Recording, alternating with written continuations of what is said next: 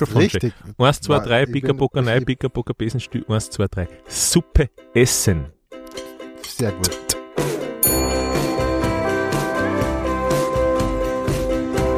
Pension Schöller.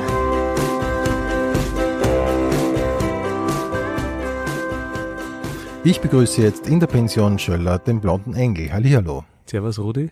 Grüß dich.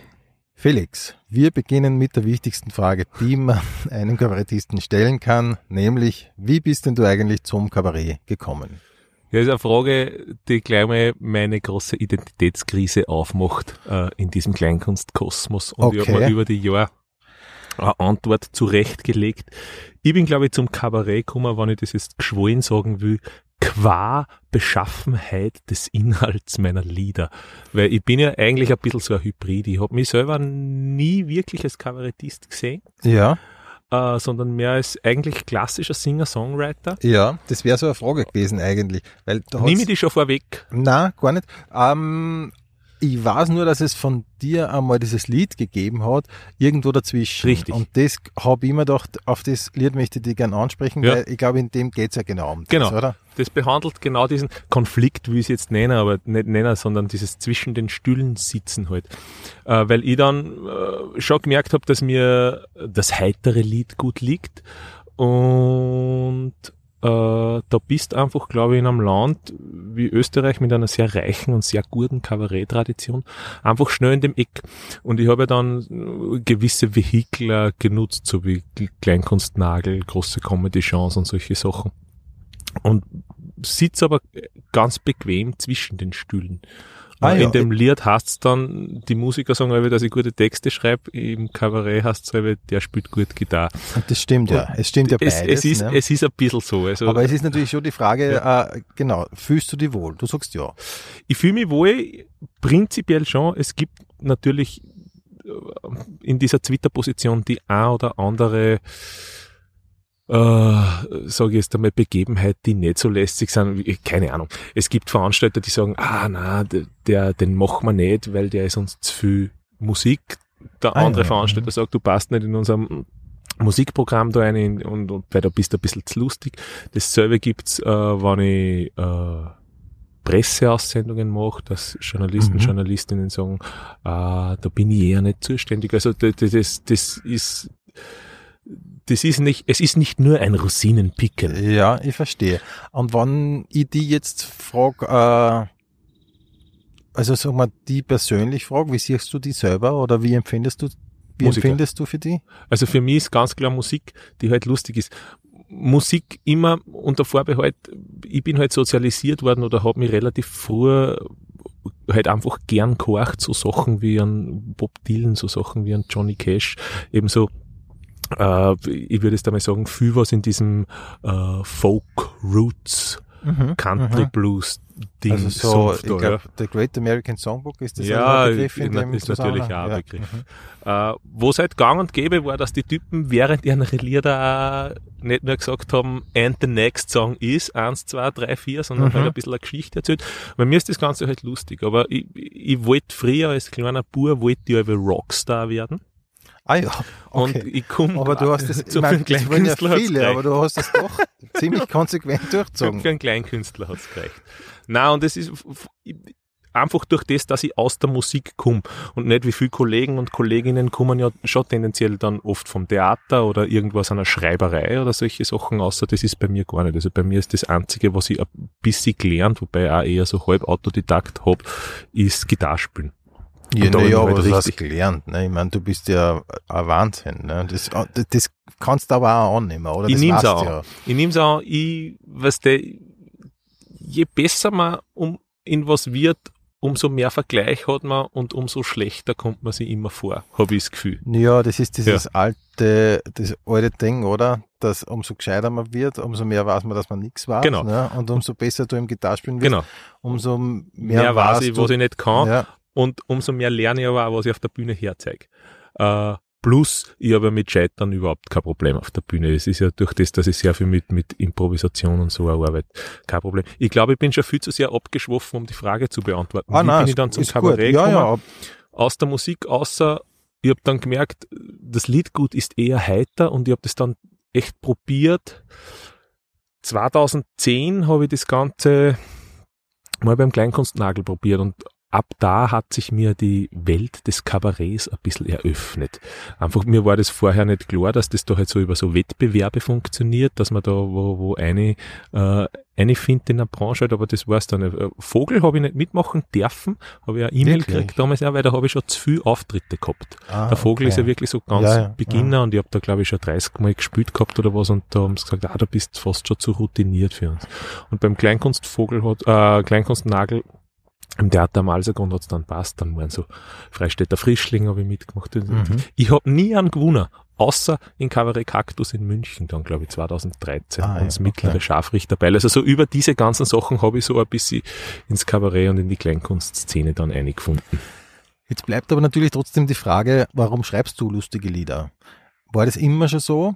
Oder hast du, also was es einmal nicht war, glaube ich, haben wir festgestellt, du hast nicht mit Kabarett geliebäugelt und deswegen lustige Lieder gemacht, sondern ja, die Lieder genau. waren von, ha von Haus aus lustig und dann hat das sozusagen gematcht. Das hat gematcht. Ich, weißt du, da kann ich jetzt so äh, Klassenclowns-Stories bemühen. Ich war einfach ein eher heiteres, goschertes Naturell und solche mhm, Sachen. Mhm.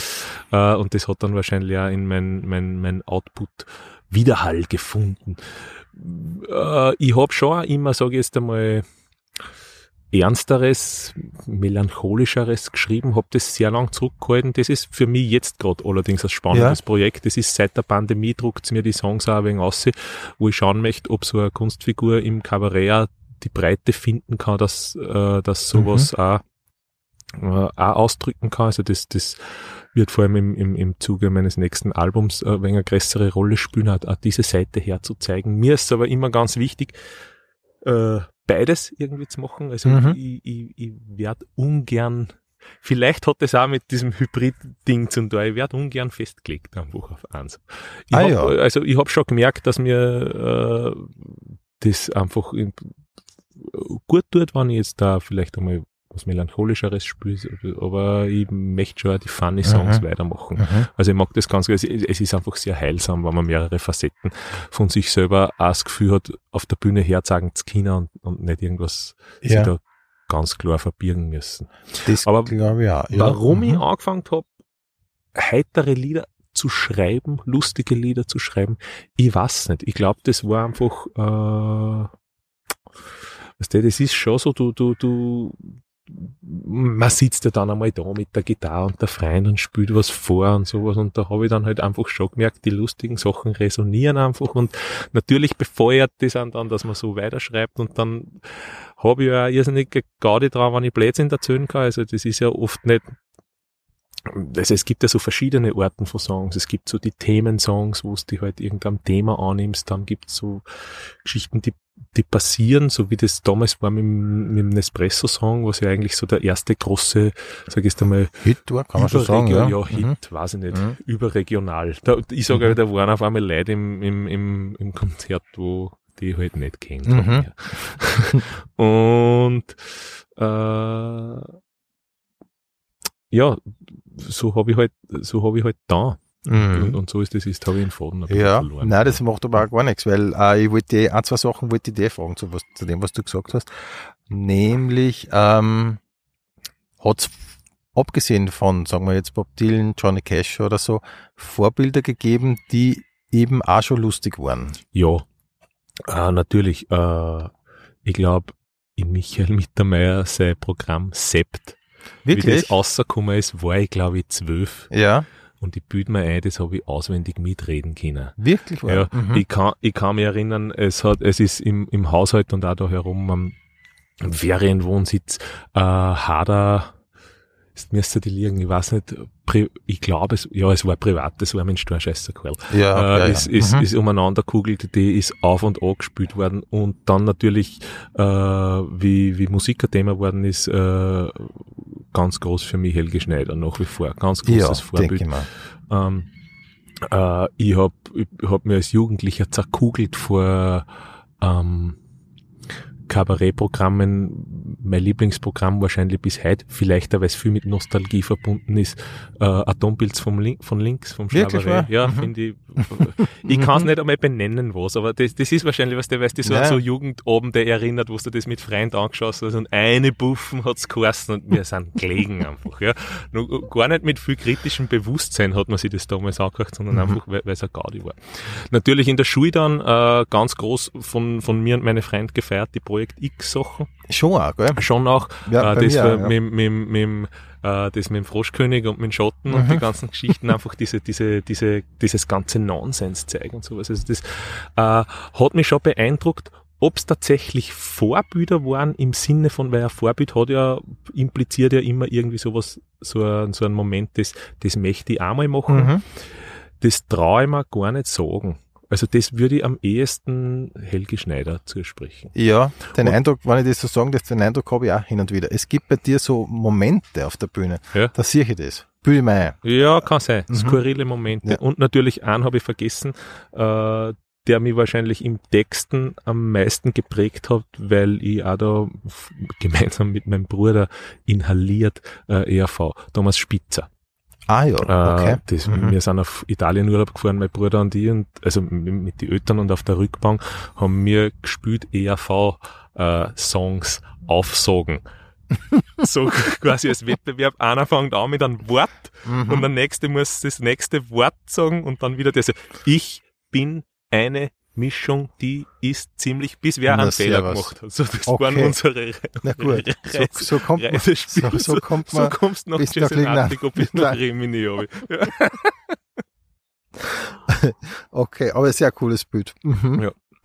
Aber Vorbilder, glaube ich, trotzdem eher mehr musikalisch. Also, wenn ich, wenn ich dieses, dieses äh, etwas nacheifern jetzt als, als Kriterium fürs Vorbild nehme, waren das schon in, in erster Linie so, ja, so, Gitarrengrößen, einfach Led Zeppelin wird wahrscheinlich bis ans Ende der Zeit meine Lieblingsband bleiben. Wirklich wahr? haben Ja, Echt wahr? Ich hab, aha, zu- Led Zeppelin hört man so unterschiedliche Sachen, aber Ja. du sagst, dass die so großartig für sind. mich ja? sind's große. Äh, ich kann es aber auch erklären, warum. Mhm. Led Zeppelin war die erste Musik, die mich berührt hat, wo ich wirklich eine starke Emotion, es war bei mir Furcht, äh, erlebt habe. Ja, ich war 13, 14, ich weiß es nicht mehr genau, äh, Mhm. und habe mir Led Zeppelin Best of gekauft und Hol oder Love angehört und habe diesen psychedelischen Mittelteil Mhm. einfach nicht packt, hab andraht. Das war mir Mhm. zu arg. Mhm.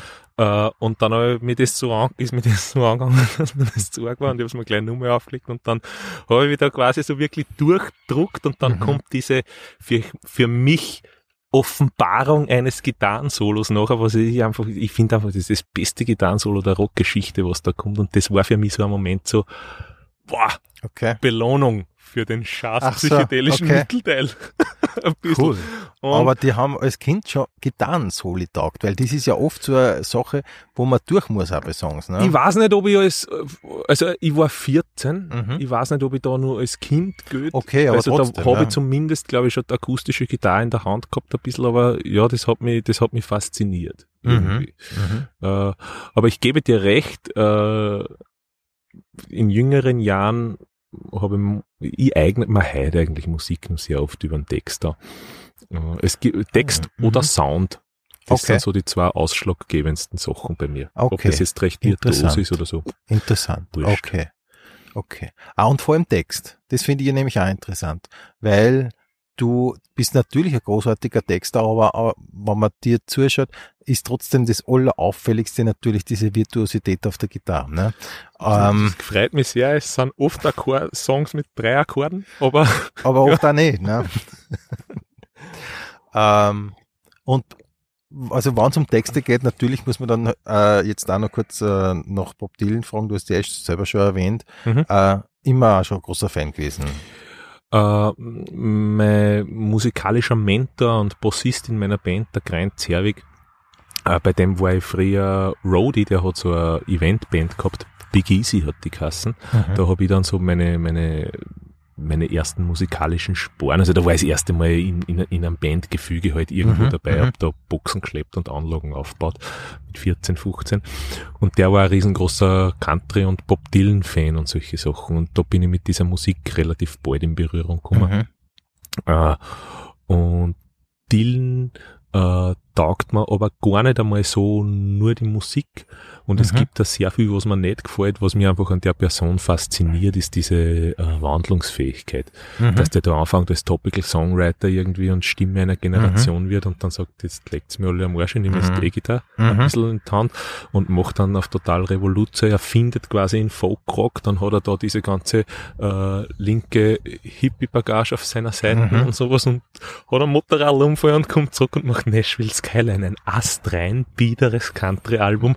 Mhm. Für mich übrigens das beste Bob Dylan-Album, ich weiß, da macht man sich nicht viel freien. Ja, also mir gegenüber kannst du Ja. falsch machen. Ich, ich, ich bin großer Bob Dylan-Fan, aber ich habe keine so speziellen Vorlieben jetzt. Nein, Die- ja, es gibt einfach ein paar Alben, die mir mehr gefallen. Weniger Mhm. diese ganze 70er Jahr, 80er Jahr Zeug ist alles nicht so meins. Mir Ja. dann gewonnen wieder mit dem Ah, das Wahrscheinlich- war Together Through Times war ein Wahnsinn. Das war so 2007 umeinander, irgendwie Ach 2008. so. oder Also so. nicht, nicht das äh, 90er-Album, mit dem man so zurückgekommen ist. Warte mal, wie hat das schnell geheißen? Ähm, na, Ja, der hat so viele Alben gemacht und da bin ich dann, so ein Dylan Ultra bin ich auch nicht, dass ich alle seine Alben auswendig drauf habe, Mhm. aber nein, das 90er Album war es definitiv nicht. Mir fällt es da der Name nicht ein. mhm. na, passt. äh, Und passt die. Steine Mhm. fliegen. Na, ich kann die beruhigen, ja, die Pensionistinnen und Pensionisten sind, äh, sind äh, sehr wohlwollende Hörer, zumindest was das Feedback anbelangt. Ähm, und wann hast du dann selber so wirklich angefangen, da, äh, Songs zu schreiben? Du, oder vielleicht nur einen Schritt zurück, wie hast du wirklich angefangen dann? Das erste wahrscheinlich einmal mit der Gitarre. Songs Gitarrespielen angefangen Mhm. mit 14, also das, Erweck, das, das Erweckungsmoment. Mhm. Der Erweckungsmoment, kann man glaube ich beides sagen. Erweckungsmoment für mich war, äh, dass sich mein Vater einen Sampler gekauft hat. Ein 70er, 70s Rock Sampler und da war als erste Nummer drauf Ballroom Blitz von die Sweet. Ich weiß nicht, ob es das Ich kenne das, ja. ja. Glamrock Mhm, reiben. mhm. Und die hat mir so taugt und ich habe gesagt, das will ich auch. Ich muss Gitarre spielen lernen. Und hab Gitarre spielen angefangen. Damals in, in, in Linz, da hat es eine Institution gegeben, Happy Music Kurs hat das geheißen. Das war so für spätberufene mit 50er äh, Pensionisten, Pensionistinnen, die halt äh, das Gefühl gehabt haben, ich möchte jetzt nochmal Gitarre spielen lernen und da hat meine Mutter den äh, Veranstalter kennt von dem und hat mich dort eingeschrieben und ich bin quasi als 14-jähriger Bur zwischen lauter Pensionisten gesessen und auf schwarzer Karte Echt Stanislas gespielt. Sehr cool. Und La Paloma Ohe und His Got the Whole Worlds. Aber die hat's taugt, oder? Ja, natürlich, sonst hätte ich nicht weitergekommen. Mhm. Mir hat das voll taugt. Das, das, ich habe ja auch, äh, bis heute ein bisschen so eine Affinität für einen deutschen Schlager, äh, vor allem für einen alten deutschen Schlager mit zwinkerndem Auge. Mhm. Ähm, und das hat halt dort, ja, vielleicht seinen Anfang genommen. Und dann habe ich eben, durch das, dass ich da am, im- im Sommer am Attersee bin und wir da in einer quasi WG wohnen, wo immer auch viel musiziert wird auf die Nacht, weil ein paar Musiker im Haus sind und sowas, äh, hat halt der Wickerl, mein Bassist, äh, meinen musikalischen Werdegang äh, so ein bisschen betreut quasi und hat Mhm. Also hat- der wohnt auch der da wohnt in- auch da, ja. Mhm. Das ist einer von meinen, von meinen Mitbewohnern da. Wir sind da vier Familien, die sich so äh, quasi eine WG teilen. Und da haben wir halt viel jammed und viel musiziert und so hat dann irgendwie angefangen, wow, wie schreibt man Songs und da und dann spielt der Wickel einmal einen Song von sich und ah, das kann ich auch ausprobieren und so einfach probieren und ich glaube den ersten Song, dann werde ich geschrieben haben, so mit 16, um und um Ah, ja. irgendwie Mhm. 16, 17, schon die ersten Songs. Und die waren dann einfach schnell lustig, ja. Ja. Mhm. Und, Und das Ganze dann, den ersten Auftritt, der Wickel hat dann auch in Linz hat's ein, ein Stadtfest gegeben, das Kronefest, von der, äh, da hat's eine Bühne gegeben äh, vor dem Herberstein, was äh, Linzer Altstadtbeisel ist, ähm, wo die Local Heroes ein bisschen gespielt haben. Da haben so Linzer Bands, Bands der Umgebung gespielt, oberösterreichische Mhm. Musiker, Musikerinnen. Und da hat der Vic dann mir einfach ein bisschen ins kalte Wasser gestoßen und mich moderieren lassen. Und so ein bisschen zwischen die Umbaupausen ein, zwei Lieder spielen. Und das waren so, waren so, das war der erste Auftritt vor 500 Leuten. Das haben nicht viel. Cool. Und das ja, war, das war so ein bisschen Stoß ins kalte Wasser. Dann habe ich irgendwann, da sind dann Leute aufmerksam worden auf mich. Die Magdalena Danner, die Nana D. war das damals. Ähm, die hat dann so einen ähm, gemeinsamen Singer-Songwriterinnenabend veranstaltet. Da bin ich dann auch eingeladen worden und so ist das dann halt. Dann probierst du mal eine Solo-Show in Linz in der alten Welt, dann Kulturhof einmal gespielt und so ist das der Stein ins Rollen gekommen. Irgendwann dann auch mhm. überregional mhm. und so. Und wie genau, ich bin leider ein ganz ein schlechter, äh, wie sagt man da, Dokumentar. Ja, Verwalter der Vergangenheit. Verwalter, ja, ich, so. ich, ich, hab, ich, ich bin auch jetzt nicht geschlampert, was der, der ist, viele Leute schneiden sich ja dann jeden Zeitungsartikel aus und heben mhm. den akribisch auf und sowas. Und das mache ich auch, wenn er mal unterkommt, aber wenn ich halt einen versam, geht die Welt auch nicht unter und so, da bin ja. ich vielleicht ein bisschen schlampert in der Hinsicht. Das weiß ich dann nicht mehr so genau, wie, wie mein Werdegang war, aber ungefähr so hat er angefangen. Mhm. Ja, also wichtige Station vielleicht auch noch ja, Musikschule ja. in Neuhofen an der Krems. Dort hat mich nämlich äh, der Frank, der hat beim Wick in der Band gespielt. Es wird schon kompliziert mit den Namen, gell? Ja, nein, aber es ist, bis jetzt ist alles recht, äh, recht äh, stringent und logisch ja. eigentlich. Du hast Gitarrespielen angefangen. Der war der Gitarrenlehrer von einem mhm. Freund von mir und hat ein Lied kennt von mir, wo es im Refrain gegangen ist, quasi ein Persiflage auf den deutschen Schlager und er wird kommen, ein Engel wunderbar mit grüner Brille und langem blondem Haar. Und der hat mich dort als Special Guest für einen Gitarrenvorspielabend äh, engagiert. 2007 mhm glaube ich. Also nicht engagiert, der hat gefragt, Felix, ich hab da den Gitarrspiel, magst vorbeikommen spielen, sage ich ja. Und der hat einfach blonder Engel aufs Plakat geschrieben. Und so war der Name geboren, den habe ich mir nicht einmal selber ausgesucht. Wirklich wahr? Diese Figur ist irgend, mir ist das alles, mir ist da sehr viel passiert. Okay. Einfach, und hab mir da, die Leute dann sind dann so noch, ah, das ist der, was der da Engel, Ding. Das hat mir taugt, habe ich mir mitgenommen, die Figur, dieses Kostüm rundherum irgendwie baut und, mhm. aber hast here du, I am. Yeah. yes. Aber das heißt, das heißt, ähm, der Name war von, war von ihm, weil der Song so Kassen hat? Der Song hat Kassen Der Engel. Mhm. Und das war ein total präpubertären, prä-post-pubertär, also es war nicht mein lyrisch ansprechendstes Werk, sagen wir so. Ja, aber er war von dir. Nur, er war von mir. Man findet es nur auf Spotify. Es war auf meinem ersten Album. Ich habe es auf dem mhm. quasi Best-of-Album dann auch drauf gehabt. Ähm, und, ja, der Engel und er wird kommen, ein Engel wunderbar mit grüner Brille und langem Mann im Hand. Der Frank und einfach blonder Engel aufs Plakat okay. geschrieben und ich habe mir den Namen dann mitgenommen.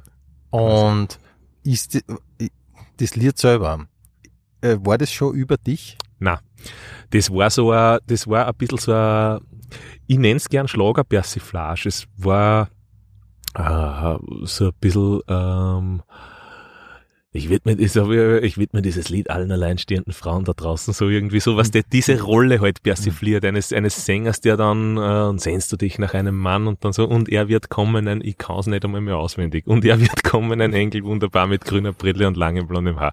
Eine totale Truddelnummer in Wahrheit. I'm, I'm, mhm. uh, now yeah. I'm stuck with this name. Ja. Ja, okay. Hast du das, äh, hast du jemals das bereut oder so? Weil ähm, natürlich, du konntest dir ja einfach ähm, Felix. Äh, Felix Schobesberger ja. ist jetzt nicht unbedingt der Stage-Name, finde ich. Ja, aber halt, äh, ja. Bereut, das ist eine gute Frage. Ähm, Ach, warte mal. Weil ich finde ja, der, der Name, eigentlich die Frage geht ja nur ein bisschen weiter. Der Name selber ist ja sehr dankbar, finde ich sogar. Wenn man dann jetzt das Bühnenoutfit dazu nimmt, ne, ja. dann du, du hast du hast es ja immer noch bei der Zugabe. Ja. Da, da sagst du ja selber, dass hin und wieder die Frage kommt, ja, warum denn? Ja. weil das ja eigentlich, weil du so äh, ja. es, es ist lustig, es ist ein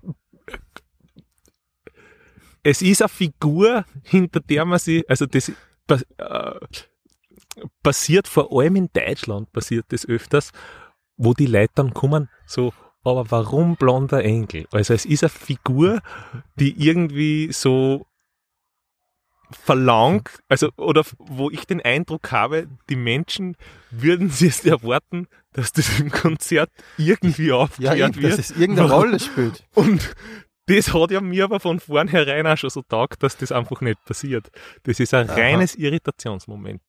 Es ist natürlich ein Name, der an, äh, an immensen Reichtum an, an, an Wortschöpfungen, Sprachspielen und so hergibt.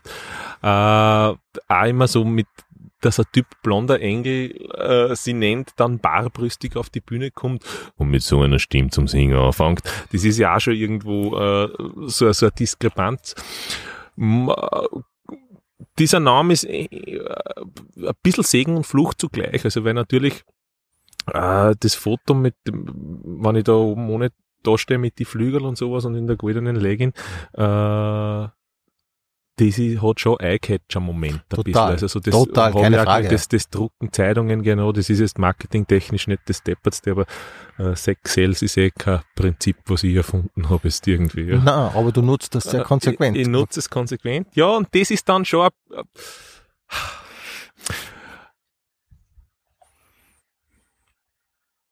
es gibt dann Leute, die man, oh, also gibt Leute, mir wurde auch schon vorgeworfen, das quasi nur deswegen zu machen und so in, in die Richtung, aha, und da zieht das ja aus und da ist nichts dahinter.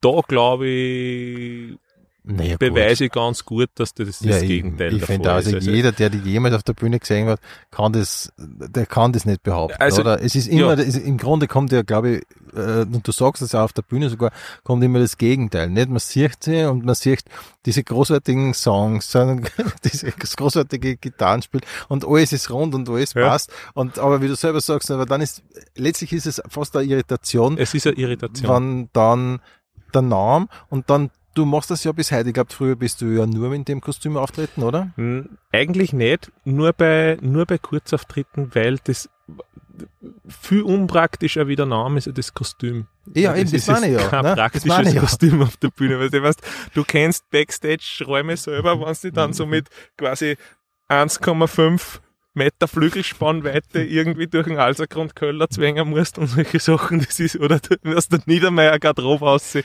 das ist jetzt nicht das, das, das einfachste äh, Kunststück. Ähm, ich hab da, also vieles in, in, in meiner Laufbahn ist passiert, ohne viel drüber nachdenken und einfach da. Und ich bin da jetzt einfach, für diese Erklärungen sind ja wahrscheinlich auch a posteriori passiert, die ich dir da jetzt sage. So, Mhm, so im, mhm. im, im, ich, äh, mit Irritation und sowas. Ich hab mich da jetzt ja nicht hingesetzt und gesagt, haha, jetzt baue ich mir da eine Figur und ich erkläre das kann und das taugt mir voll, sondern ich baue mir die Figur, stelle mich auf die Bühne, dann wird das Ding halt ein bisschen groß, I'm stuck with the name und plötzlich bin ich konfrontiert mit der Frage, warum Engel? Brauchst halt irgendeine Antwort. Mhm. Am Anfang habe ich das versucht, nur so irgendwie, ja, ich bin der Enkel, der von oben auf der Wolke alles sieht auf der Welt und seine, darüber seine Lieder schreiben, habe ich auch angegeben, solche Antworten. Totaler Bullshit in Wahrheit. Ich habe mir nicht viel dabei gedacht und hab halt ein, bi- bin ein bisschen ein Exzentriker, das kann ich ja nicht ganz leugnen oder, oder extrovertiert, wenn man will und, und, äh, der halt gerne auch blädelt und sich nicht steppert ist, dass er sich oben ohne goldene Leggings auf der Bühne steht. Ja. Das macht ja auch nicht jeder. Richtig. Und so ist das Ja. passiert halt Du sagst ja mittlerweile auch selber nicht, du willst, du willst ja nicht nur auf deine Songs und deine Texte ja, reduziert gut, werden. Ne? das ist ein guter Gag. Ja, ähm, genau, die Stimme hast du schon angesprochen. Und ob die ist ja, abgesehen von diesem, ich sag's jetzt nochmal, virtuosen Gitarrenspiel, ähm, auch sehr auffällig, ne? Ja, vielen herzlichen Dank. Siehst du, genau, das meine ich. Hast Karl, zu du, hast du äh, Gesangsausbildung? Nein. Na, äh, keine Gesangsausbildung. Nie genossen. Äh, was glaube ich deppert ist, dass ich das nicht gemacht habe. Ja. Aber ich bin, ich, äh, halte mich selbst auch nicht für einen guten Sänger. Ich habe das Glück an einer markanten Stimme und dass ich halbwegs Töne triff. Allerdings, ja, ja, Ähm, hätte ich mir noch nie was gedacht, ja. Habe aber viel so, also was das jetzt vergleichst mit einem, mit einem, mit einem technisch ausgebildeten Sänger oder einer technisch ausgebildeten Sängerin, da sind Welten dazwischen. Also das, das ist halt nicht, das brauche ich aber auch nicht. Ich bin ein Ja, Storyteller. eben. Ich Ja, bin ein eben, Singer-Songwriter. genau, ja. Dylan hat sich auch keiner angehört, weil er so eine wunderschöne Stimme hat. Genau. Äh, Da geht's glaube ich, auch um, um andere Sachen. Pardon? Mhm. Ähm, Das glaube ich ja, ich glaube ja, dass der, der Großteil der, speziell wenn man eben diese Singer-Songwriter, diese amerikanischen jetzt hernimmt, die haben ja alle keine, keine weder, glaube ich, groß Gitarrenunterricht noch groß äh, Ja. Stimmunterricht gehabt. Also die, das, das kommt ja alles vom, vom Learning by Doing im Ja. Prinzip. Ne? Also nein, habe ich nie genossen. Ich habe ich habe auch beim Gitarrenspielen so also Noten lesen bis heute nicht. Wirklich, war? Nein, nein. Also ich, ich hab zwar schon Lehrer gehabt äh, und war dann auch in der Musikschule. Der Lehrer spielt mittlerweile auch in meiner Band. Ähm, Mhm. und ich hab das aber nie, es ist auch für diese Art der Musik, die ich mache, glaube ich, nicht wichtig. Ich kann schon ein bisschen Theorie, aber es, mit Notenlesen meine ich ja nur wirklich dieses Fünf-Zeilen-System. Das habe ich halt nie gelernt Ja. und, und war nie wichtig. Ist jetzt da so, jetzt bin ich 34, was das fängt, das ist, fängt ja schon, sehr- schon langsam die Einsicht an über den ganzen Blödsinn, den man in der Jugend gemacht hat. Wo ich mir heute denke, im Nachhinein äh, war das vielleicht gar nicht so deppert gewesen, wenn ich das jetzt alles einmal gelernt hätte. Vielleicht Ja. nochmal an. Aber Erstens das und zweitens, wie tust du dann, wenn du dir was oberhörst und so, du schaust einfach auf der Gitarre, ich meine, du hast ja ziemlich gutes Gehör, nehme ich mir an, dann Mittel. tust du auf der Gitarre so probieren, bis du es hast. Äh, ich hab, ich hab, ich, ich hab jetzt nicht die besten Ohren. Ich hör, sag ich mal, simple Songs der Heere. Wenn du mir jetzt einen Jazzstandard hinschreibst, den Kreuz 13er Heere, glaube ich nicht mehr raus. Mhm. Aber ähm, das Schöne ist ja durch äh, eine gängige musikalische Praxis, stetige musikalische Praxis und wenn du dann auch mit anderen Leuten spielst, äh, wirst du halbwegs vertraut mit Formen und Popmusik als Mhm. großer Überbegriff über das alles, was nicht Klassik und Jazz ist, äh, kommt ja doch mit einem relativ überschaubaren musikalischen Vokabular Ja. aus. Und das kann man sich ja ohne Notenlesen aneignen. Glaube ja, ja. Und Ich meine, ja, so, ich habe es auch so gemacht, ich bin bei weitem nicht, bei weitem, bin bei weitem nicht so weit gekommen, aber im Prinzip für ein paar, für ein paar Songs, ne, also wenn es wirklich nur so Ja, Songs zwischendurch sind, äh, von ja, die, ich mein, Beatles ist da vielleicht ein bisschen ein schlechtes Beispiel, weil die haben doch komplexe Hits auch gehabt. Äh, aber wenn du dir das anschaust, nehmen die Stones.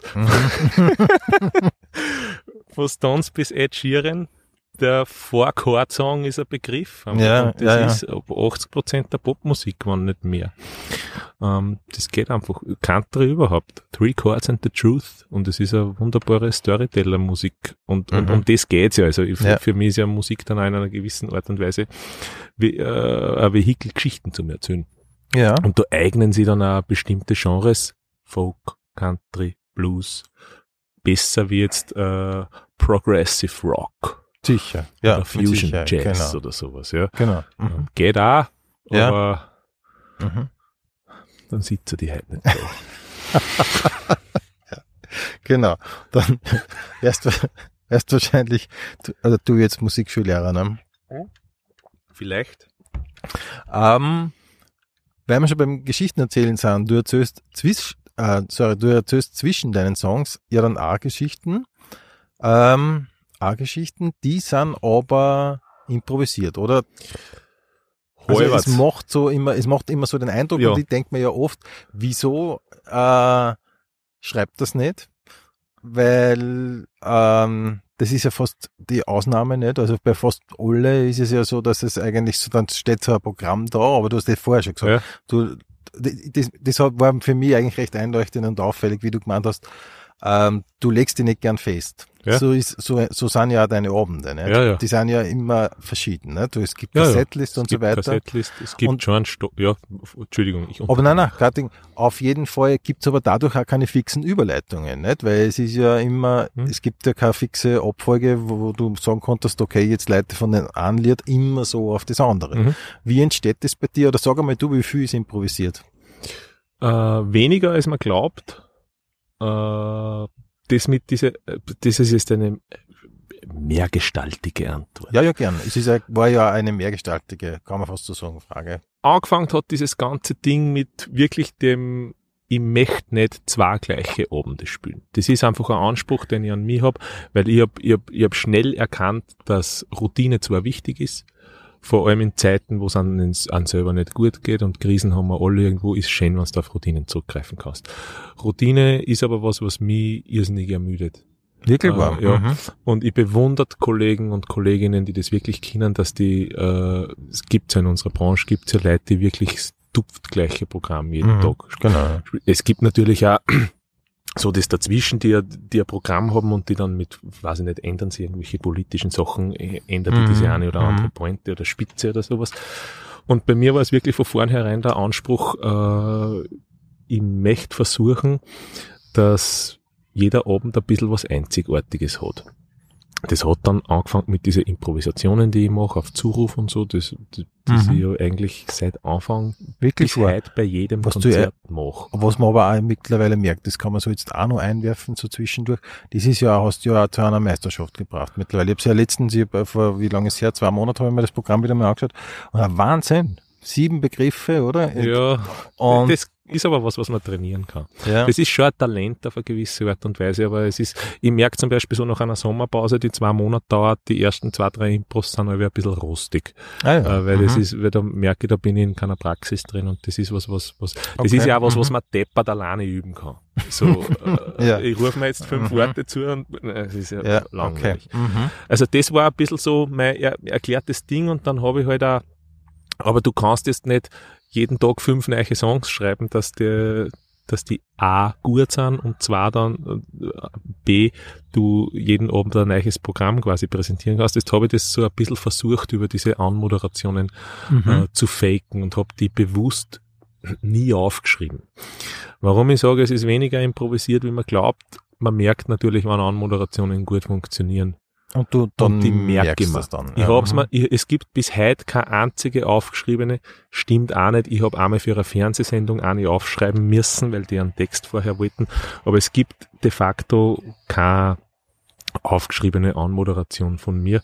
Äh, und ich bezeichne, ich, ich, ich, ich sehe das fast ein bisschen wie ein Gerüst.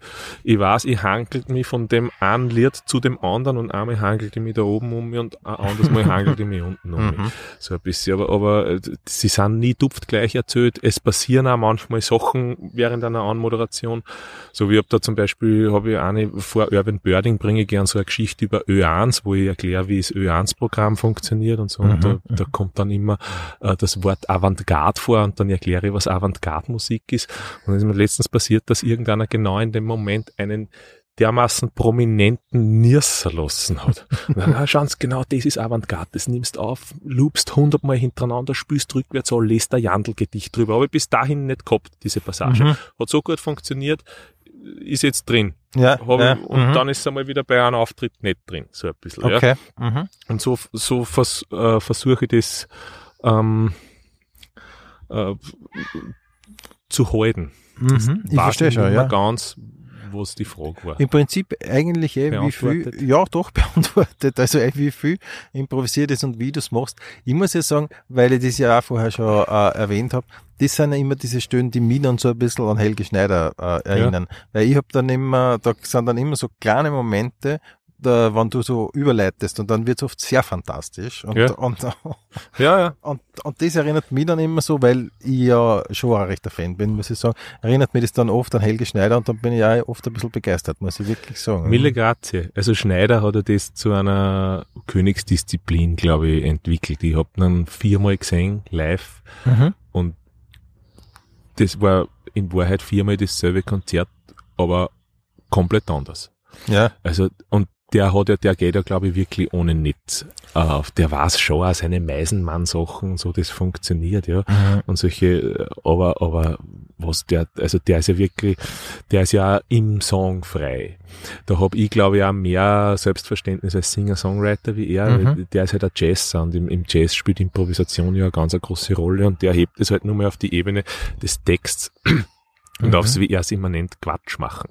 Ja, glaub ich. ja. Äh, und und äh, der hat da ein ganz ein anderes musikalisches Rüstzeug nur wie ich, äh, dass der wirklich an, an Mhm. Abend lang äh, Mhm.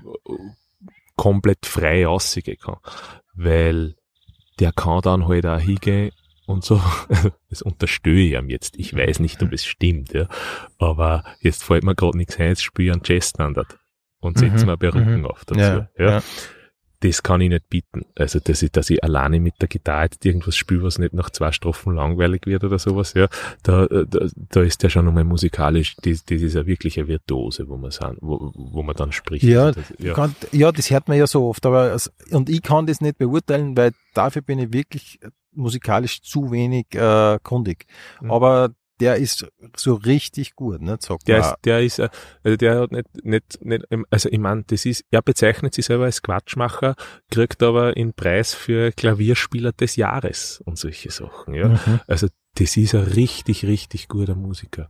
Und das ist ja das dann, was mir so beeindruckt, dieses Understatement, was er hat. Dass man, es ist mir scheißegal, ob ich ein sauguter Jazzmusiker bin, ich will Katzeklo spielen. Und das mache ich jetzt.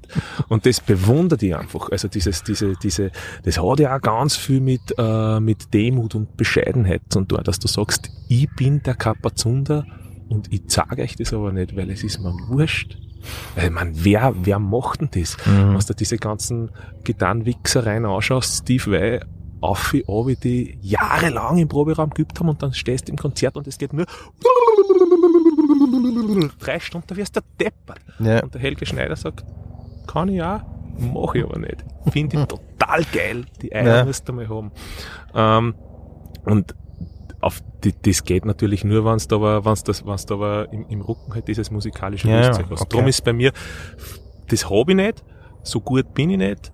Äh, ich habe andere Qualitäten. Ich kann, glaube ich, Songs schreiben. Ich kann Songs auch so bringen, dass äh, und auch so Anmoderationen. Ich kann Sachen, die nicht improvisiert sind, bringen, Mhm, wie man es improvisiert werden manchmal. ja, ja.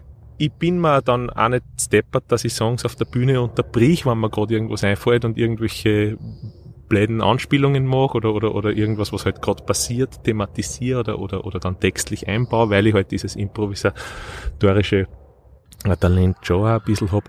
Also das ist, ja, äh, ich, äh, auch da wahrscheinlich wieder Hybrid aus Mhm. Ausgecheckter Show und trotzdem, also das ist ja was, was mich mein ganzes Leben lang in Filmbereichen ähm, äh, begleitet. Ah ja. Ist nicht nur einfach, ist schon manchmal anstrengend, auch, aber irgendwo dann halt äh, Nee, es macht die dann aus im Ja. Endeffekt, ne? Kann man Genau. so sagen. Ähm, wie viel übst du selber noch wie vor? Jeden Tag? Üben, so wie man sich das jetzt vorstellt, dass einer da sitzt und Skalen auf Abi spielt oder irgendwelche Etüden, sehr selten. Das Mhm. mache ich wirklich nur, wenn es jetzt irgendein Stickel gibt, was ich unbedingt genau so drauf haben will.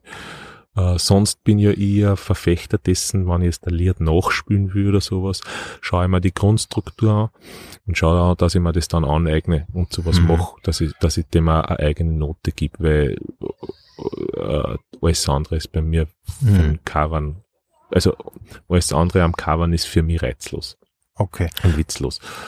Aber ich spüle jeden Tag Gitarre eigentlich. Also ich, jetzt bevor du gekommen bist, weiß ich nicht, ich habe halt sicher schon dreimal die Gitarre in den Tank genommen und dann 20 Minuten gespielt oder was. Da klopfe ich dann irgendwelche Country-Soli Okay. over oder Mhm. renne am, gern am liebsten umeinander mit der Gitarre umgehängt und spiele GCD, fertig. Taugt mir. Und du spielst aber, du spielst schon im Prinzip jeden Tag.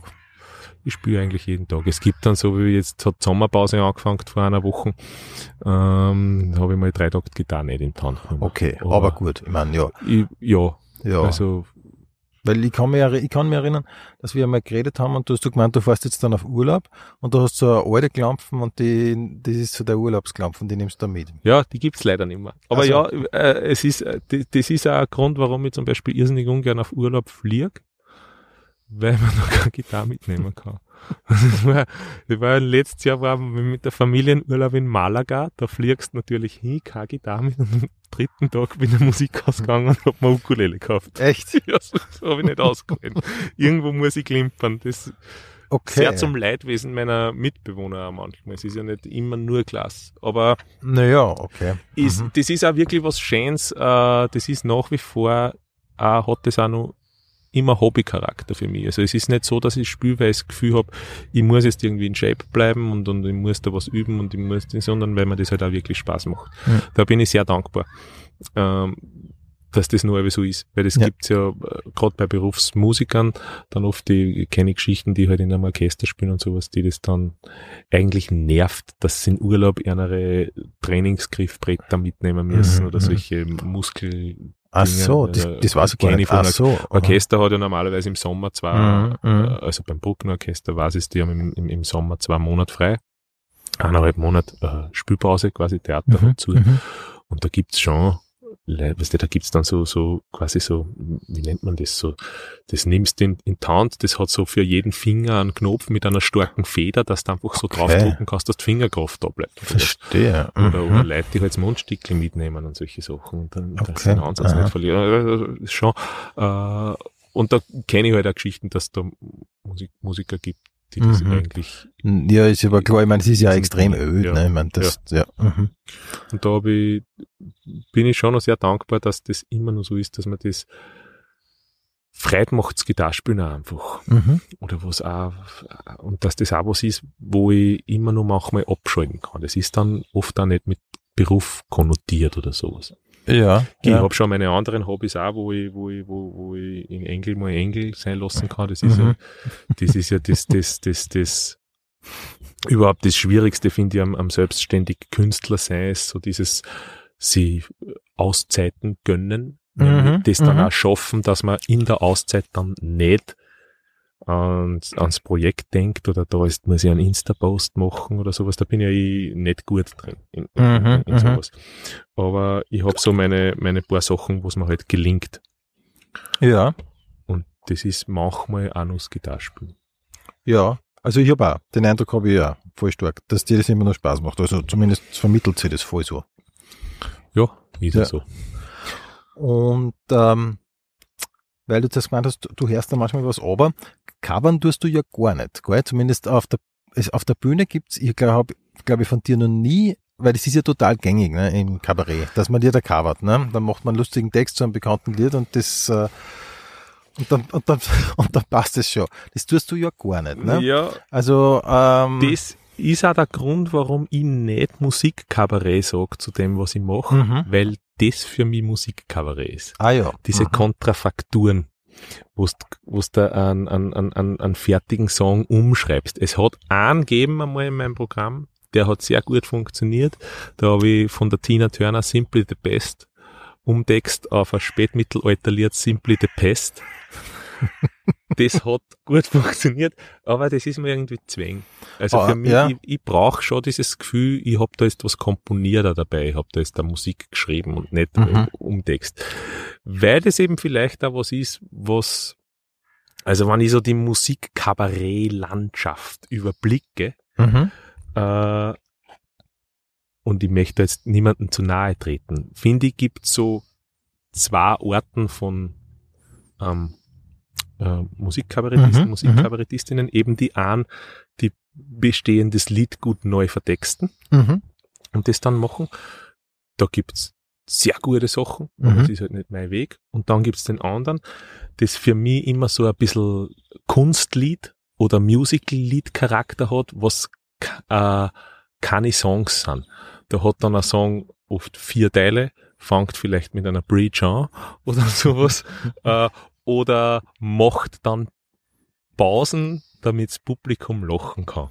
Und das ist was, mit dem ich mich einfach nicht wohlfühle. Ich will einen Song schreiben. Einen Song, der ein Song halt einfach ist. Und wenn das dann lustig ist und du musst lachen, dann lachst halt da jetzt einmal ein, aber ich mache keine Pause und, und solche Sachen. Das ist, glaube ich, einfach ein, ein, ein, Ja, das ist schon ein anderer unterschiedlicher Zugang. Zugang. Und das ist das auch, glaube ich, was ich meine mit, ich komme von der Musik. Mhm. Ich denke es nicht so als Theater, das, was ich mache. Ja, okay. Mhm. Und äh, ich, ich will damit nicht sagen, das ist besser wie Musikkabarett oder Mhm. so. Überhaupt nicht. Es gibt großartige Musikkabarettisten, Musikkabarettistinnen, vor denen ich liege. Ja, was ich spitze finde. Ich habe für mich gefunden, es ist kein Weg, wo ich finde, dass ich authentisch bin, wenn ich das mache. Und das ist auch, ich, authentisch ist eh immer so ein bisschen so ein Wischiwaschi-Begriff, weil was ist an einer Bühnensituation authentisch? Nur dazu, wenn du oben ohne mit Flügel und einer goldenen Legging draufstehst.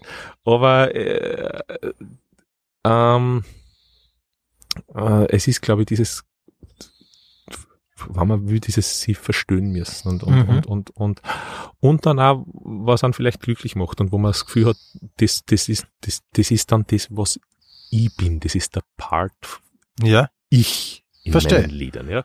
Und da äh, würde ich mich äh, in keiner dieser zwei Positionen wiederfinden. Und darum finde ich einfach, bin ich, wann, das nicht so furchtbar klingen wird, da die ja echt lustiger Liedermacher auf Plakate draufschreiben. Verstehe, aber ist- so ähnlich ist- hast du, ähnlich hast doch dein nächstes Album, Das nächste oder? Album hast Lieder, die lustig sind und manchmal ein bisschen traurig, aber das ist okay. Und das Programm wird dann auch so hassen. Programm ist ja auch, das ist ja das nächste, was ich nicht wirklich mache. Durch dieses, dass jeder Abend ein bisschen anders ist und dass ich viel improvisiere, tue ich ja, suche ich ja immer auch so Programmtiteln, die universal sind. Äh, Das letzte hat Kassen ein bunter Strauß aus Liedern. Das nächste wird Kassen Lieder, die lustig sind und manchmal ein bisschen traurig. Aber das ist okay. Das übernächste vielleicht einmal alles neu bis auf die Witze. Irgendwann traue ich mir. Wie informierst du dich über das Weltgeschehen?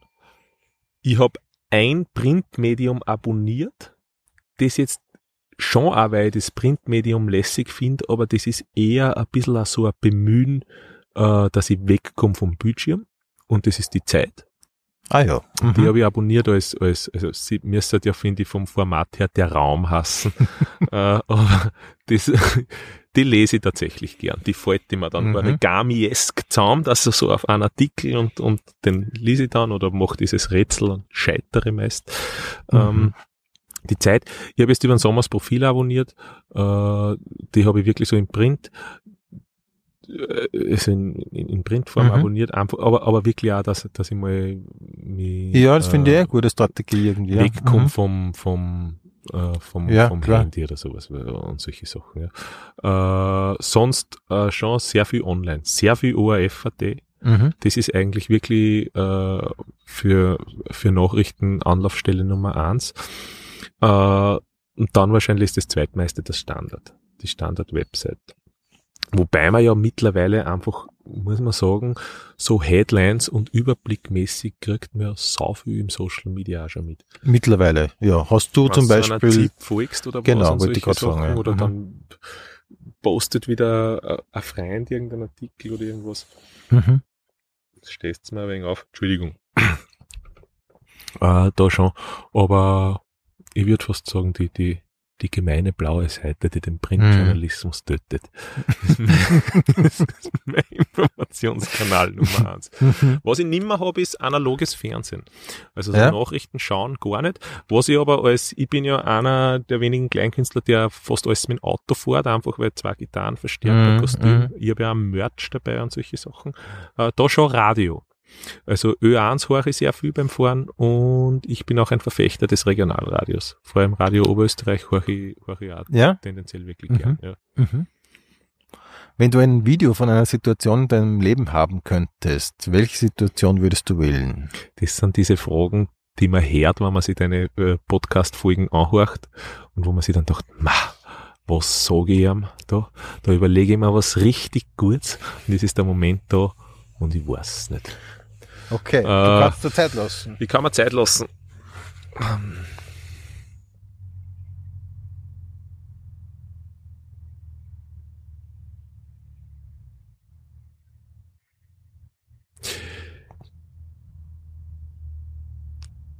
Das ist wahrscheinlich irgendwas aus der Kindheit.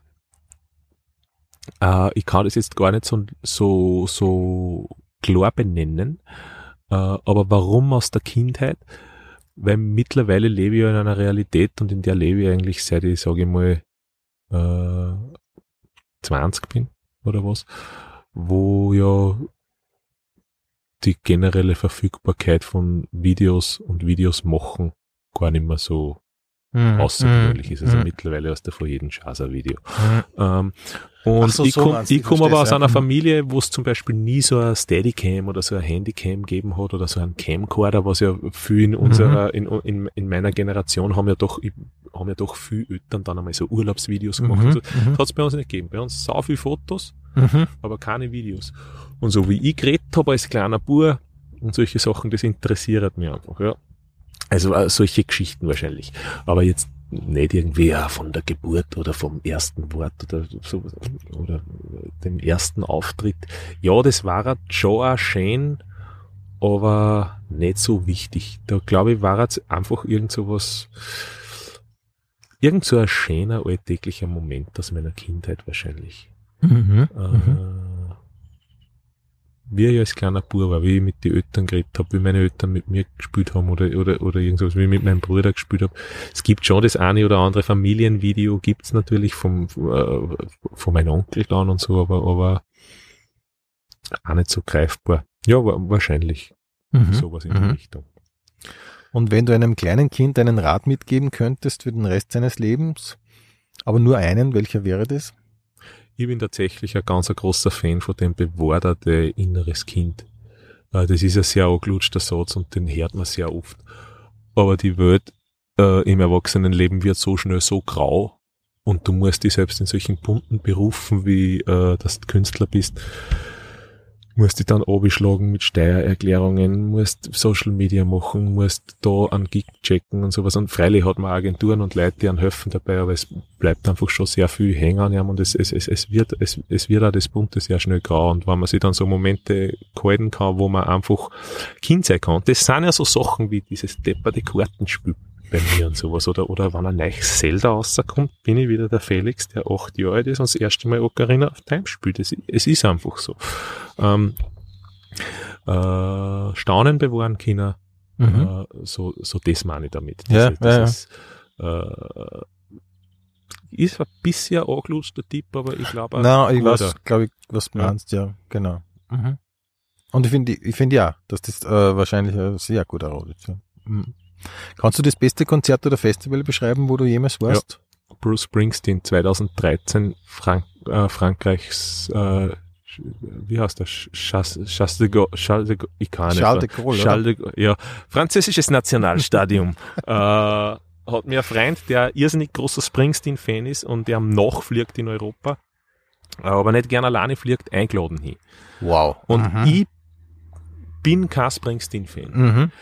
Ich finde den jetzt nicht schlecht, Mhm. ja, aber es war nie so, dass ich mir denke, ja, Springsteen, wow, Mhm. äh, und dann sage ich, ja, freilich fliege ich da mit und wir kommen hier und dann haben sie unsere Tickets als Golden Circle Tickets entpuppt. Das heißt, die war da und das bringst den 25 Meter weg von mir. Wirklich vor. Und, die- der Freund hat das aber gewusst. ja, mein Freund, hat, ja, der, der hat das auch nicht gewusst, weil der fliegt dann wirklich nach in Europa, Mhm. kauft dann die Tickets aber irgendwo und so, wenn ich dann einmal hinzieht, ist auch Mhm. wurscht, ja. Mhm. Und dann war das dort Golden Circle. Und du musst dir das jetzt vorstellen, ich stehe zwischen 50.000 Springsteen-Fans, finde das eh okay, die Musik aber jetzt nicht so voll geil, stehe dort, wo sich jeder Springsteen-Fan alle zehn Finger anschlägt, wenn er stehen kann. Und dann sagt der Springsteen nach einer halben Stunde, Paris, you started something tonight, we're gonna play the whole Born in the USA Album. Und das dürfte anscheinend bei Springsteen-Fans so der heilige Gral seines Övres sein. Mhm. Und dann spüren die das und die Stimmung in dem Stadion war einfach ein Wahnsinn. Und ich habe das so genossen, das gar nicht so sehr das Konzert, sondern einfach diese Stimmung und wie der Typ Leid mitnimmt.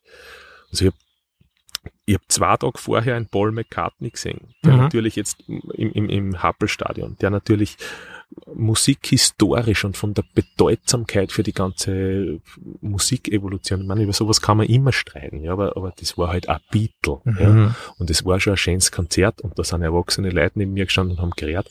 Aber Springsteen war nochmal von, wie der Typ seine Fans anholt und wie der mit seinen Fans umgeht und wie nahbar der ist. Der holt dann Leute auf auf Bühne und tanzt mit einer. Da stehen Leute im Publikum und halten Zetteln äh, auf, wo irgendwelche Nummern draufstehen. Von Sissy auch, von Little Richard.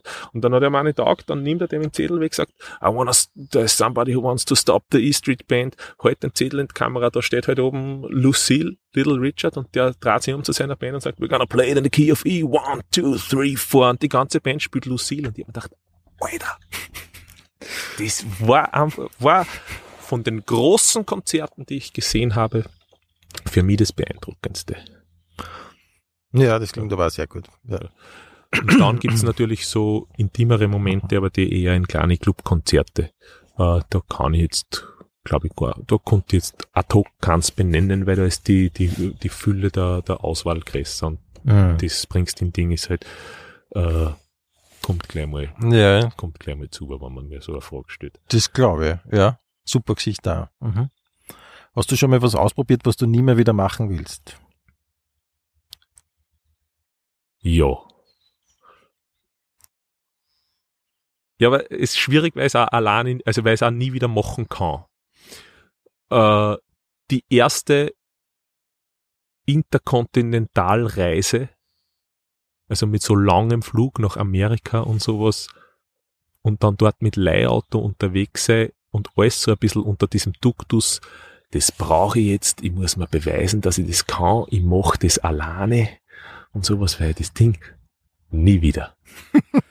es war eine geile Reise, es kommen viele Geschichten dabei raus, aber, aber recht, ein einsam, recht ne? entspannt war ich nicht. Okay. So, wenn es dann nach 13 Stunden Flug in Miami ankommst, am Flughafen dann quasi zuberquast interviewt wirst vom Security-Typen, warum du da jetzt alleine nach Amerika und warum du kein Hotel hast und solche Sachen. Sag ich, ja, ja, eh, für die zwei Nächte Miami. Und dann wartest noch zwei Stunden auf dem auf dein Leihauto und bist total übermüdet und fährst im Jänner nach Miami eine und fährst dann irgendwie so in so einer, so Dämmerlicht in so einer Gegend und da sollte das eigentlich meine Unterkunft sein und das schaut aber so gar nicht nach Hotel aus und. Und dann steigst aus auf der Straße, äh, naiver Tourist wie ich bin halt auch 500 Dollar in Bar eingesteckt und sowas und gehe dann hin zu einem Typen, excuse me, mit so einem schwindlichen ausdruckten Google Maps Zettel, excuse me, Mister, can you help me? Der trat sich um und das war dann, äh, der hat ausgeschaut wie so aus so einem Gangster-Rap-Video. Komplett tätowiertes Gesicht, dunkelhäutig, so diese Grills auf die Zähne wow. und sowas, ja. Und schaut sich das an, uh, no sorry, Mister, I can't help you. Und ich drehe mich um und gehe weg und nach drei Schritten schreit er noch, Mister, let me, let me give you an advice. This is definitely not the right area for a guy like you. Und das ist so die erste Meldung irgendwie bei diesem Projekt. Und mir ist nur der Reis gegangen in die zwei Tage. Es waren alle so scheißfreundlich von mir und die hat mich so geniert, weil daheim bin ich ja der super der super Linke, mhm. äh, der, der über, über alle Unterschiede hinweg sieht und alle Menschen sind wir gleich und das gibt's ja nicht und ihr, wenn es Rassismen und solche Sachen gibt, das ist ja nur, weil ihr so ungebildet seid und bla bla bla bla bla. Und dann gehe ich dort in Amerika, hab gewohnt in einem Viertel, wo ich da mit meiner Hautfarbe der Einzige war und dann hast, hast so eine Meldung irgendwie und, und gleichzeitig irgendwie Angst gehabt, gleichzeitig irgendwie geschämt und solche Sachen. Und das war, äh, da, da waren einfach ein paar so Erfahrungen in der Reise, wo ich mir gedacht habe, vielleicht doch nicht mehr alleine. So, das mache ich, glaube ich, nicht. nicht. Ich will nicht sagen, nimmer nach Amerika, nimmer in diese Gegend, äh, nimmer in dieses Hotel, überhaupt nicht, aber nimmer alleine. Nimmer mhm. alleine. Man kann das alles machen, das war halt alles easy gewesen, wenn ich irgendeinen Freund oder irgendeine Freundin dabei gehabt habe, aber, aber nimmer alleine. okay. This is definitely not the right area for a guy like you. Es eine Wortmeldung gibt, er liert dann auf der Neigenplatten, aber das war, also auf dieser Reise, es sind dann auch super Sachen passiert. Ich habe einen Spätzl besucht in, in, in Naples, auf der anderen Seite von Florida. Der hat mich mitzahlt zu einer Super Bowl mhm. ba mhm. Barbecue. Ja. Und ich sitze halt bei dem Medienereignis Amerikas, sitze ich auf der Couch neben einem Typen. Ich habe keine Ahnung, wie das Spiel funktioniert. Das war dann so ein 60 Jahre alter New Yorker, war ein Onkel vom Gastgeber, ist runtergeflogen. Zu dem habe ich gesagt, der, der Drunkel, weil er so viel drunter hat. Und ich habe dann in Amerika, du musst dir das, du musst dir die Situation, so ein klassisches Amerikas, amerikanisches Haus, wie ist das vorstellst? Alles zu groß. Irgendwelche Polster, drum Fernseher. Ich sitz die alle irgendwelche Chorizos und Barbecue und, und ich sitze neben dem Typen, wir sitzen zu zweit auf der Couch und ich frage dann, uh, would you be so kind and uh, explain the basic rules of the game to me? Und der schaut mir und sagt, no! But since you're the Austrian guy, do you know Franz Klammer? ich hab gedacht, Alter, was ist denn jetzt da? Was rennt da gerade für ein Film? Because I'm totally into skiing and it's on my bucket list and I wanna meet Franz Klammer und solche Sachen kommt der. Und das war alles so absurd und keiner, mit dem du das teilen kannst, irgendwie so, so, ja, das war. Sehr cool. Also, mhm. Äh, solche Reisen vielleicht immer alleine machen. Mhm. Gibt es Eigenschaften an dir, die andere als verrückt beschreiben würden? Äh, ja, verrückt vielleicht nicht, aber ich trage mein Herz doch sehr auf, auf, auf der Zunge und bin, bin eher auf der, auf der, auf der direkten Seite. Das ist so ein Zug äh, von, von meiner Persönlichkeit, wo ich halt äh, erleben habe dürfen, dass das viel, viel Leute vielleicht nicht verrückt, aber ein bisschen komisch finden. So, äh, wenn es dem einmal schlecht geht äh, oder der traurig ist wegen, weiß nicht, Liebeskummer oder irgendwelche Sachen, dass der das zulässt und dann nicht versucht, sofort da wieder ähm, Kontrolle über das und das wegschirmen und sowas, sondern dann bin ich halt jetzt einmal zwei Monate traurig oder, oder, oder was, oder irgendwie, oder von mir aus ein halbes Jahr oder keine Ahnung. Ähm, äh, auch vers versuchen, ja, versuchen zu seinen Emotionen zu stehen und solche Sachen. Das klingt immer alles gleich so pathetisch. Ja, das will ich ja nicht, dass das so klingt. Aber das habe ich ja erleben dürfen, dass das Leid äh, irritiert, dass wer das Leben manchmal passieren lassen will. Es gibt ja die Momente, wo ich es kontrollieren will. Es gibt aber auch die Momente, wo ich, wo ich, wo ich, wo ich es eher passieren lassen will. Das habe ich schon gemerkt, dass das viel Leid irritiert. Mhm, so geht's mhm. einmal. Ja. Oder was? Würde ich jetzt sagen. Ja. Und, und das nämlich, nämlich äh, gepaart mit dem, dass man sonst schon ja so, wow, und direkt, und das ist ja einer auf der Bühne und der hat alles da kommt, da, da, da. Das sind ja natürlich auch, wenn es dann ein bisschen deine, deine melancholischeren Seiten oder deine introvertierteren Seiten einmal hast und solche Sachen, äh, introvertiert stimmt in dem Fall nicht, aber da, da fällt mir jetzt auf die Gache das richtige Wort, aber ich glaube, du weißt, was ich meine. Mhm, mh. ah, da habe ich schon gemerkt, dass, dass das Leid manchmal einfach irritiert. Ja. Ja, ja. ja. Nein, das glaube ich ja. Richtig ähm. verrückt, glaube ich. Weiß ich nicht. Mhm. Meine Morde wissen sie alle nicht. Okay. naja, dann gehen wir auf das auch nicht näher. ähm, Joke. Was ist eine Sache oder gibt es eine Sache, von der alle anderen scheinbar voll begeistert sind und du kannst nicht nachvollziehen, wieso? Gibt es ein paar Dinge. Äh, nicht nachvollziehen, wieso. Ich wollte jetzt ad hoc Fußball antworten. Mhm. Äh, aber ich kann auch vollziehen, warum Leute da begeistert sind. Mich holt es halt nicht an. Äh, es sind tatsächlich bei mir so Leute wie, es ist auch gar keine so eine unique Antwort mehr, aber so Leute wie Jeff Bezos, Elon Musk, äh, da sind ja nicht alle begeistert, aber, aber verstehe nicht, warum es da Leute gibt, die dann sagen, ja, das ist der, der und das ist der Retter der Menschheit und der Retter der Welt und, und, und sowas. Und den seine, der ist schon, ja, der ist schon innovativ, der hat schon Ideen, aber der aber, baut auch nur viel Chance ja, und, ja. solche Sachen. Also sowas, dieser, dieser, das ist immer ein bisschen seltsam, wenn man das als Mensch, der von der Öffentlichkeit lebt, sagt, aber dieser arge Personenkult äh, mhm, mhm. äh, macht, das finde ich schon mal, natürlich auch so Sachen wie Trump, also keine Ahnung, wie man, wie man, also wie man das nicht satirisch behaupten kann, dass man den cool findet, aber es gibt natürlich nur Ja, ja, ja klar. Ja, äh, das sind so, das wird mir jetzt ad hoc einfallen auf diese Frage. Äh, ja. So, es gibt da äh, generell, also so das greift jetzt. das ist ein Begriff, der vor allem auf so Personen wie so, wie so, wie so, wie so, wie, wie Trump oder, oder, oder Musk oder, oder Bezos oder so wahrscheinlich sogar ein bisschen zu groß ist, aber wenn ich jetzt von Gurus rede, ja. Ähm, aber es gibt, ich weiß nicht mehr von wen. Ah!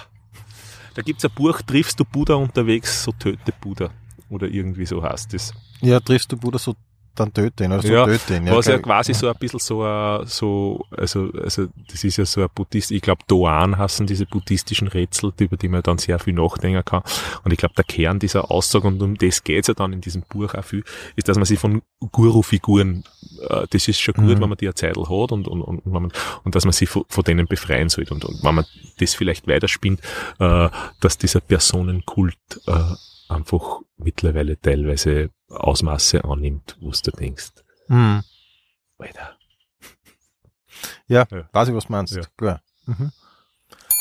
Es gibt zwei Arten von Menschen, nämlich mich und die anderen. ähm, früher war nicht alles besser, aber oh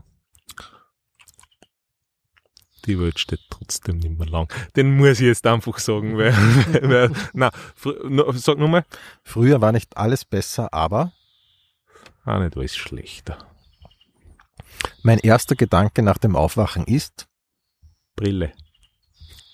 Ist, ist eine sehr profane Mhm. Antwort, aber es ist tatsächlich so. Seit, Mhm. Seitdem ich drei Jahre alt bin, ist der erste Griff in der Früh zu erbrühen. Geht nicht anders. mein letzter Gedanke vor dem Einschlafen ist, Heißt, du hast schon wieder so lange ins Handy geschaut, trau. wenn ich nicht schlafen kann, versuche ich zuerst einmal, Ich würde jetzt da gern irgendwas Schönes antworten, aber meistens äh, schaue ich mir irgendeine Serie ein oder, oder schaue auch wieder in irgendein digitales Leitmedium ein. ja, hast du einen Wecker eigentlich? Handy. Ja. Ja. Aber stehst du noch einen Wecker auf, weil Nein. du hast ja dieses äh, Montag, weißt du, dieses Ja, ja. Montag Nein, das ist, das ist, das ist ein bisschen ein Privileg, äh, dass ich, äh, nein, mache ich nicht. Ich stelle mir keinen Wecker. Ich bin auch keiner von diese äh, äh, Künstler, der so eine Routine hat, wie dass er sich jeden Tag zwei Stunden vor ein leeres Bladel Papier sitzt und das muss am Vormittag passieren. Das Mhm. habe ich, hab ich nicht. Mhm. Ähm, ich übe dann Gitarre, wenn mir die Muse nicht kommt oder solche Sachen. Okay. Also ich mir sehr selten einen Wecker. Ich mir schon, wenn gewisse Sachen zum Tor sind, aber Mhm. Ja, verstehe. Aber nur zur Erklärung für die ähm, PensionistInnen, du hast ein Lied, das heißt Montag und darin beschreibst du, dass der Montag eigentlich dein Wochenende ist. richtig. Und äh, lebst du das wirklich so? Ich versuche es zumindest. Natürlich gibt's manche gewisse Sachen, die ich dann an einem Montag mache, wenn es jetzt gerade pressiert, irgendwas wegen einer CD-Produktion oder irgendwie oder Label oder solche Sachen.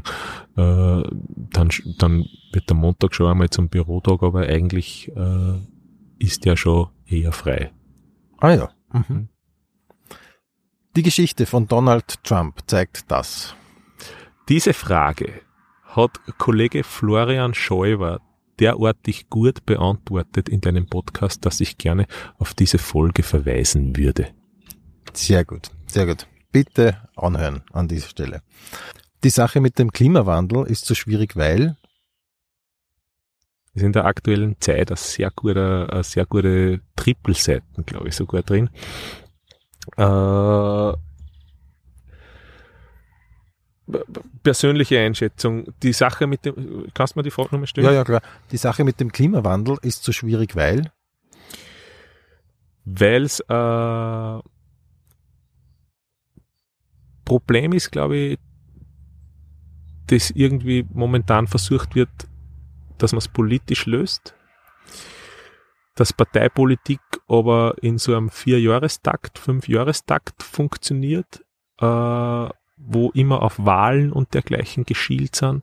Und glaube ich, für die Lösung dieser Katastrophe äh, langfristige unpopuläre Probleme getroffen werden müssen, die dann auch in so einem, äh, das soll jetzt bitte kein Plädoyer gegen die Demokratie sein, ich halte das immer nur für die beste Staatsform, die es gibt, äh, aber das war echt so ein Ding, glaube ich, was man nicht Politiker entscheiden lassen dürfen, sondern Politiker, äh, äh, Experten und du, ja. Expertinnen. Ja. entscheiden. Ich glaube nicht einmal das Volk.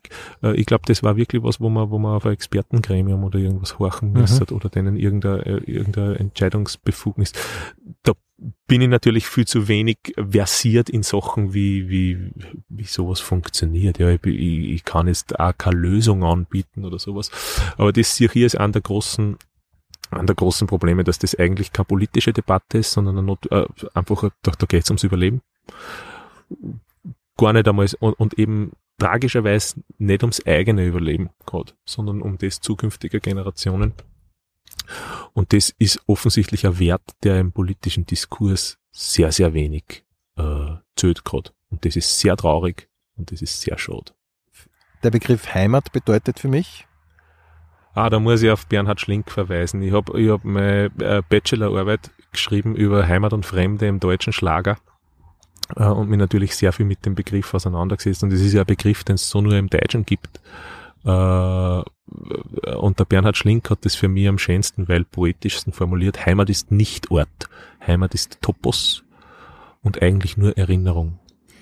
Und der, der führt das dann weiter aus in so einem, so einem kleinen Essay, äh, schreibt er, durch das, dass du das erste Mal wo geschmust hast oder mit deinen Freund beim Fußballspielen dort gewonnen hast und sowas, kann die schierste Industriestadt für die zum schönsten Ort der Welt werden. Und ich glaube, das ist, äh, das ist Heimat im Idealfall. Ich glaube auch, dass man nicht nur eine Heimat haben kann, sondern dass man mehrere haben kann. Aber für mich ist Kern ist eigentlich dieses Heimat ist nicht Ort. ist ein Gefühl. Und ich glaube wirklich, dass dieses, also mir ist noch nicht in diesen Sprachen, denen ich mächtig bin, das sind nicht so viel, das sind drei, die ich halbwegs sprich, plus oberösterreichische Mundart, ähm, gibt es keine Äquivalente zu dem Begriff, die Okay. das in einem Wort so beschreiben. Home ist was anderes zum Beispiel. Ja, ja. ja. Ja. Aber gar nicht gewusst. Dass, mhm. Ist die Welt in fünf Jahren ein besserer Ort oder ein schlechterer? Ich hoffe ein besserer, ich fürchte ein schlechterer. Und du für dich selber, wo siehst du dich in fünf Jahren? Hoffentlich immer nur auf den Bühnen dieser Lande. Ich mache das wirklich gern, was ich mache. Und Ja, ich, merkt ich, man. ich, ich, ich, ich, ich mache vor allem das, das, das, dieses Live sehr gern. Mir macht das Dingeln nichts aus. Freilich gibt's immer wieder äh, äh, Tage, das hat auch jeder, wo man sagt, ah, heute freut's mich nicht. Ja, aber im, im Großen und Ganzen mache ich das wirklich gern, was ich mache, mache es mit einer Freude. Äh, würde mir wünschen, dass das weiterhin so funktioniert, dass ich quasi bin kein großer Fan vom äh, wie heißt der Richard David Brecht, aber er hat fürs, für das, was er macht, diesen schönen Begriff bezahlte Selbstverwirklichung äh, verwendet und den finde ich wirklich gut, den Begriff. Das ist ein bisschen das, was ich machen kann. Das Leid mir ermöglichen, dass ich das mache, was ich gern mache. Und dass wir das ermöglichen, weil sie es wollen. Nicht, weil sie es müssen oder weil das irgendeine Abgabe oder sowas, ja, sondern dass ich das machen kann, weil ich weiß, da gibt's Leute, die hören mir gern zu. Das ist schon viel wert. Und wenn ich das in fünf Jahren noch machen kann, Traum. Ja, voll, voll. Ähm, wenn du zum jetzigen Zeitpunkt deine Memoiren schreiben würdest, wie würde das Buch heißen?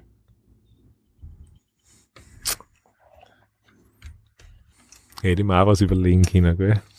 Ja, aber du hast Zeit. Ist ja wirklich, ein-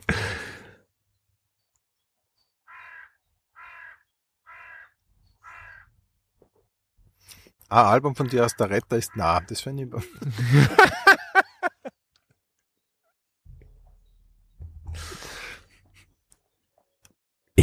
Engelslob. Das ist ein bisschen gelungen wie Rammstein.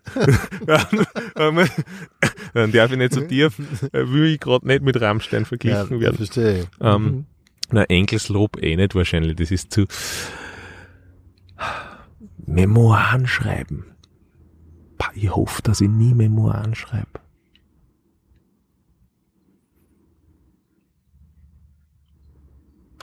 Lieder, die lustig sind und manchmal ein bisschen traurig. Aber es war okay.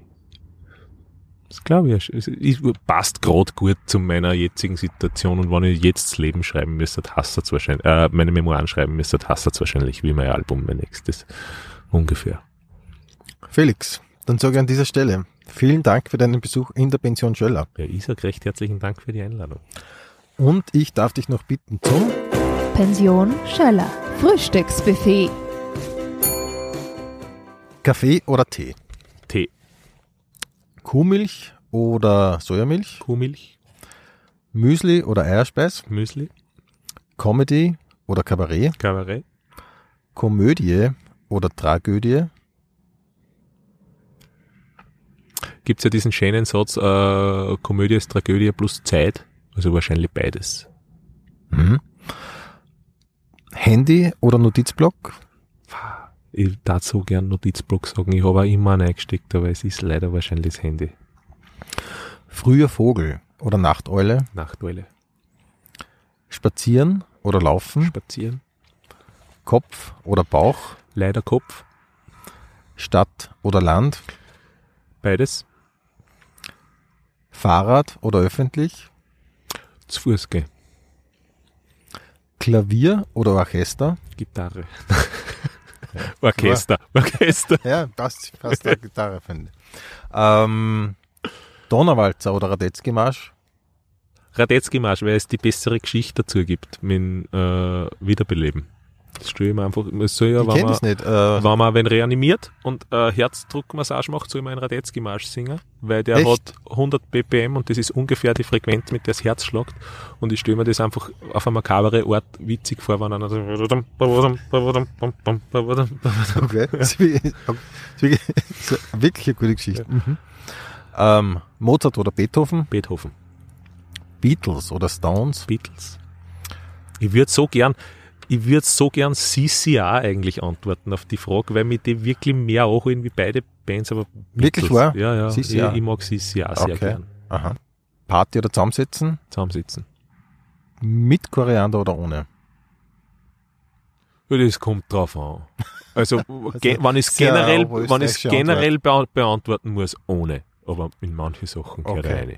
Okay. Nutella mit Butter oder ohne? Mit Butter. Halber Zentimeter, mindestens. Okay. Ja, Ah, und es okay. ist einfach die einzig richtige Antwort auf diese Frage. Es tut mir leid. Mit Butter ohne Brot. ich finde aber auf Schwarzbrot besser wie auf Weißbrot. Ja, finde ich auch. Ja. Kino oder Couch? Kino, Mhm. Chips oder Popcorn? Chips, Arthouse oder Blockbuster? Blockbuster. Leider. Ähm, Aber vor allem in Kombination mit Kino. Blockbuster. mhm. Macht im Kino mehr Sinn wie auf der Couch. Steven Spielberg oder George Lucas? George Lucas. Harry Potter oder Herr der Ringe? Es gibt jetzt Leute, die triumphieren, wenn ich Herr der Ringe sag, aber ich kann nicht Harry Potter sagen. Herr der Ringe. Disney oder Marvel? Naja, Marvel kehrt mittlerweile zu Disney. Ja, Also die Filmgeschichte zumindest. Äh, ich finde beides sehr gut. Ich lese sehr gern Marvel Comics, aber wahrscheinlich habe ich die schöneren Momente mit Disney gehabt. Disney. Ist nämlich auch Star Wars. ähm, South Park oder Simpsons? Simpsons. Playstation oder Xbox? Nintendo. Halloween oder Wortsporttag? Weltsporttag. ja. Kann's eigentlich. Aber wenn man die Antwort Weltsporttag geben kann, wo muss man immer Weltsporttag sein? Der schlägt, glaube ich, in Geburtstag. Ja. Mehr Geld oder mehr Freizeit? Mehr Freizeit. Hin zur Gefahr oder weg von der Gefahr?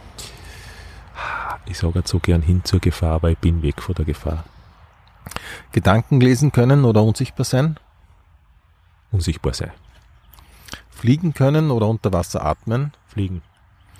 In der Ruhe liegt die Kraft oder in der Bewegung liegt die Kraft? Beides. Liebe mit Liebeskummer oder keine Liebe und kein Kummer? Liebe mit Liebeskummer. New York oder Los Angeles? Los Angeles. Italien oder Griechenland? Puh, habe ich beides sehr gern, aber aktuell zieht es mich nach Griechenland. Übergangsjacke oder Frieren? Übergangsjacke. Haube oder Frisur? Frisur? Worauf wartest? Oder morgen ist auch nur ein Tag? Morgen ist auch noch ein Tag. Früh gehen oder bis zum Schluss bleiben? Früh gehen. Servus, Baba oder auf Wiedersehen? Viert euch.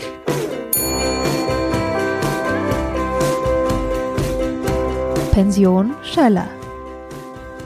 Infos und Bilder findest du auf Facebook und Instagram.